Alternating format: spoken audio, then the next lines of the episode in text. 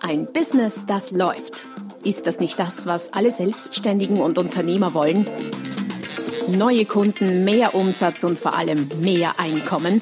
Und das fast wie von selbst? In diesem Podcast erfährst du wöchentlich praktisch umsetzbare Tipps und Strategien, mit denen du dein Geschäft verwandelst. Und zwar in ein Business, das läuft. Von und mit Roman Kmenter. Hallo und herzlich willkommen zum Podcast Ein Business, das läuft. Folge Nummer 135 mit dem Titel Kundenverlust durch Spezialisierung. Warum du durch Spezialisierung Kunden verlierst und du es trotzdem tun solltest. Ein Thema, das äh, gerade in, in Beratungen mit einzelnen Klienten, mit Selbstständigen, mit Unternehmen immer wieder ein ganz heißes Thema ist, ist das Weglassen, das Spezialisieren auf gewisse Bereiche, gewisse Märkte, gewisse Produkte, gewisse Leistungen. Warum ist das so ein heißes Thema? Naja, weil dadurch ja immer mit im Raum steht oder immer mitschwingt, dass wenn ich Dinge weglasse und wenn ich mich mehr spezialisiere, dass ich dann eben gewisse Kunden nicht mehr bedienen kann, gewisse Projekte nicht mehr anbieten kann oder sollte und dadurch gegebenenfalls Umsatz verliere, Projekte verliere, Geschäft verliere. Und ja, das ist ganz sicher der Fall. Aber nur, wenn du es richtig machst.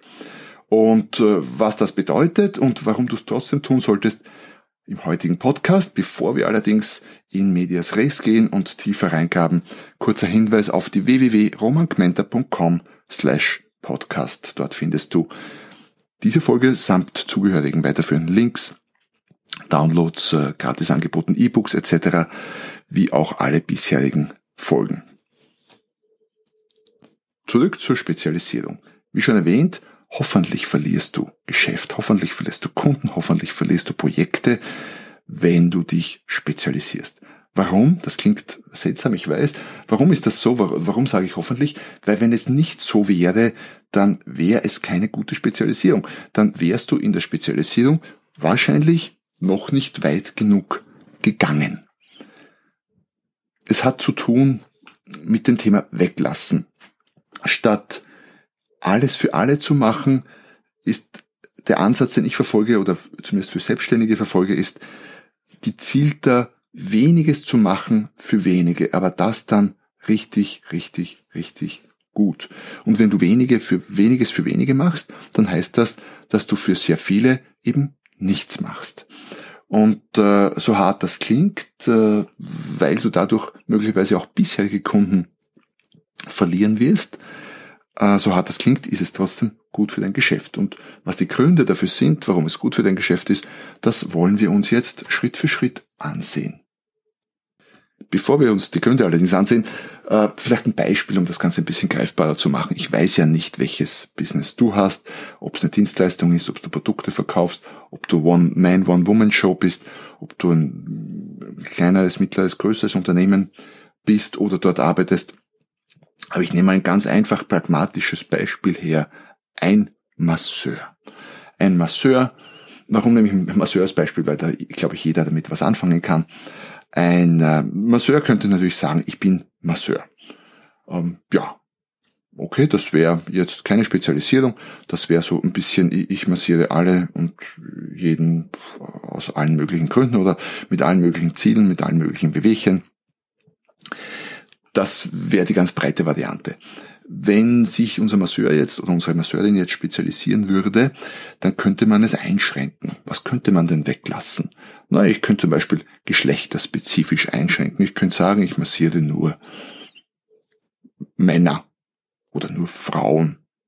Wahrscheinlich nur Frauen ginge, nur Männer wäre möglicherweise schwierig gesellschaftlich, weil ich immer wieder feststelle, dass Angebote nur für Frauen durchaus akzeptiert werden ähm, Angebote nur für Männer sehr oft einen Aufschrei verursachen seitens ähm, der Frauen und auch seitens mancher Männer, weil das doch diskriminierend werde, wie auch immer. Also wir machen so, dass keinen Aufschrei gibt. Unser Masseur äh, spezialisiert sich auf, auf Frauen oder vielleicht eine Masseurin, dann ist es noch sauberer, die spezialisiert sich auf Frauen. Das wäre schon äh, schmäler, enger, aber noch nicht, noch nicht spezialisiert genug vielleicht. Ähm, sie, äh, sie spezialisiert sich auf Frauen, mit Was könnte denn das sein?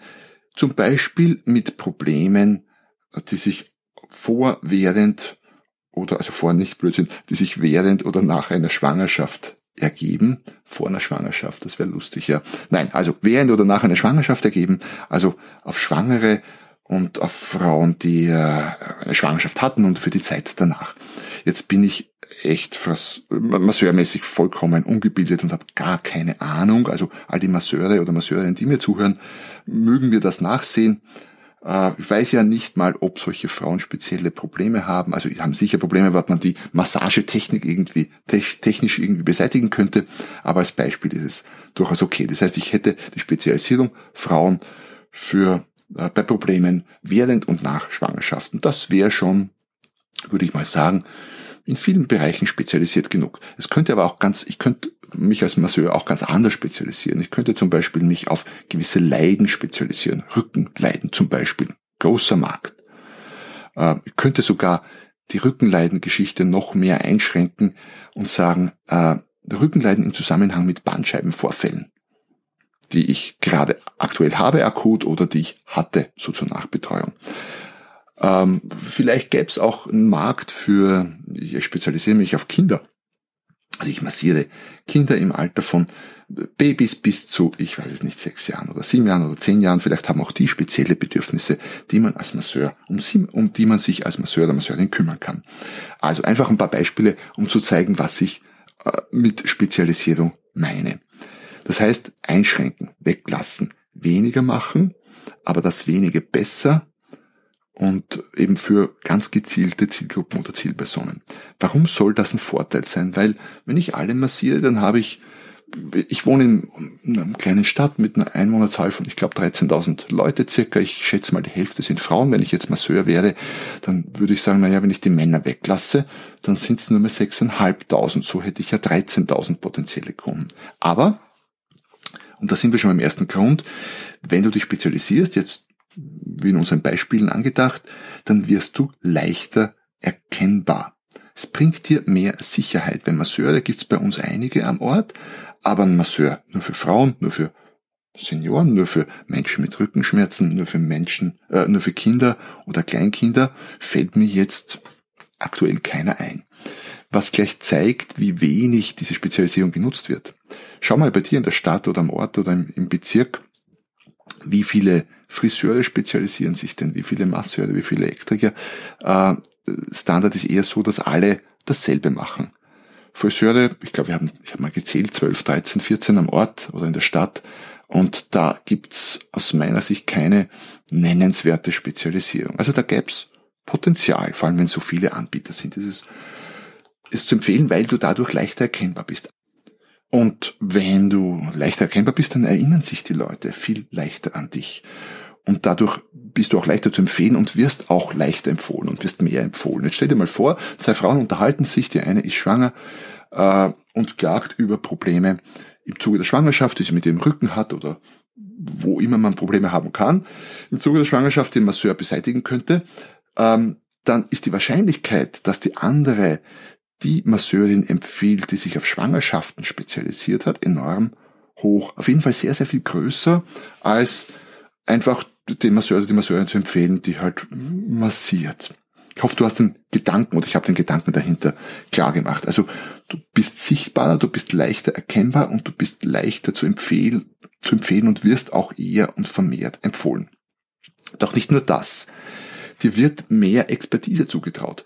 Wem würdest du denn mehr, um bei dem Masseurbeispiel zu bleiben, wenn du Rückenschmerzen hast, wem würdest du denn eher vertrauen, dass er richtig gut ist?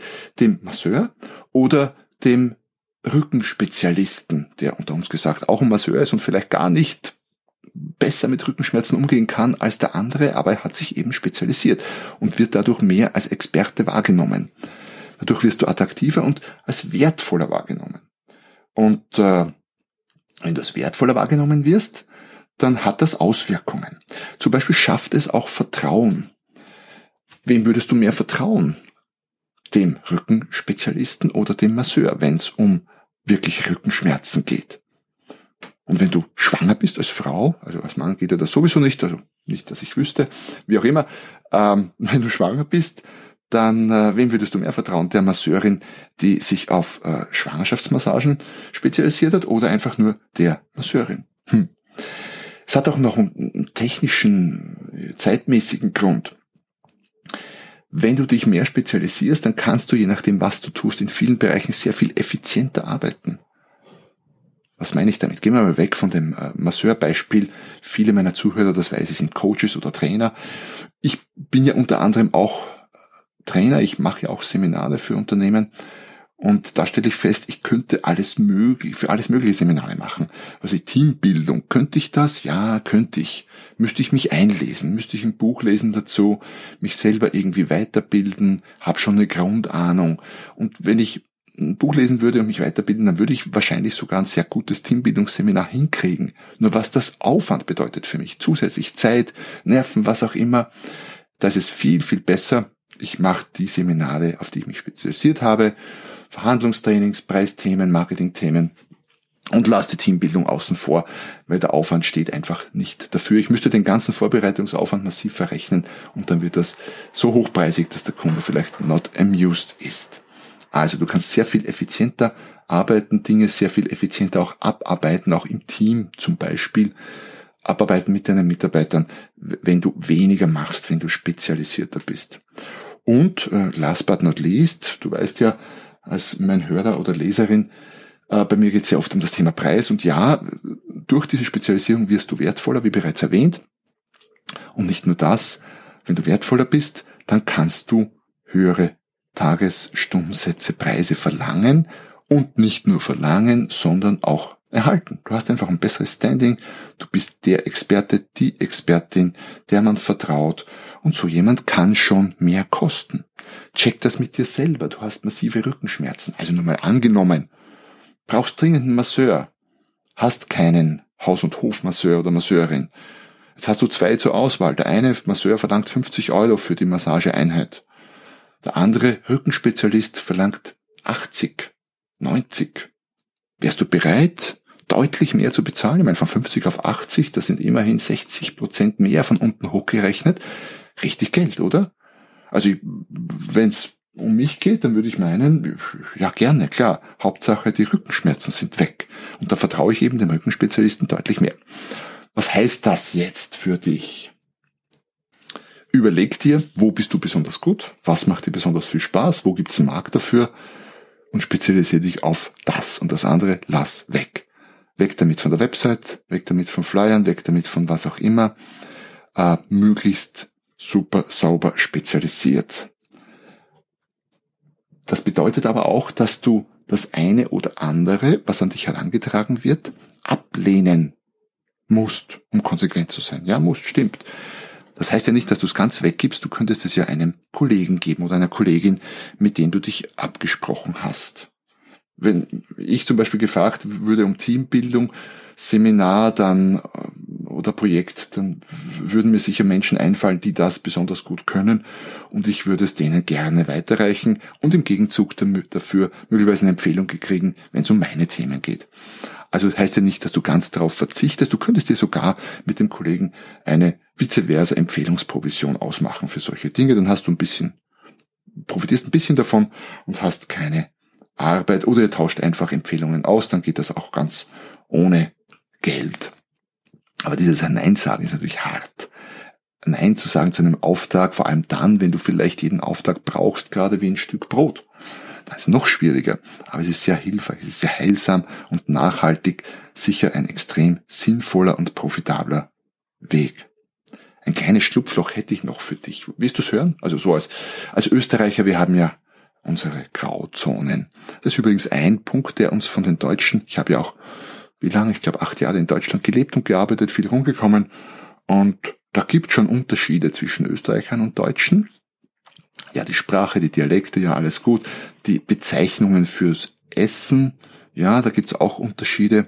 Aber aus meiner Sicht der wesentlichste Unterschied, neben dem beim Humor vielleicht, ist der, dass in Deutschland, vor allem Mitte bis nördlich, sehr viel mehr sehr korrekt schwarz und weiß getrennt wird. Da gibt's richtig, da gibt's falsch.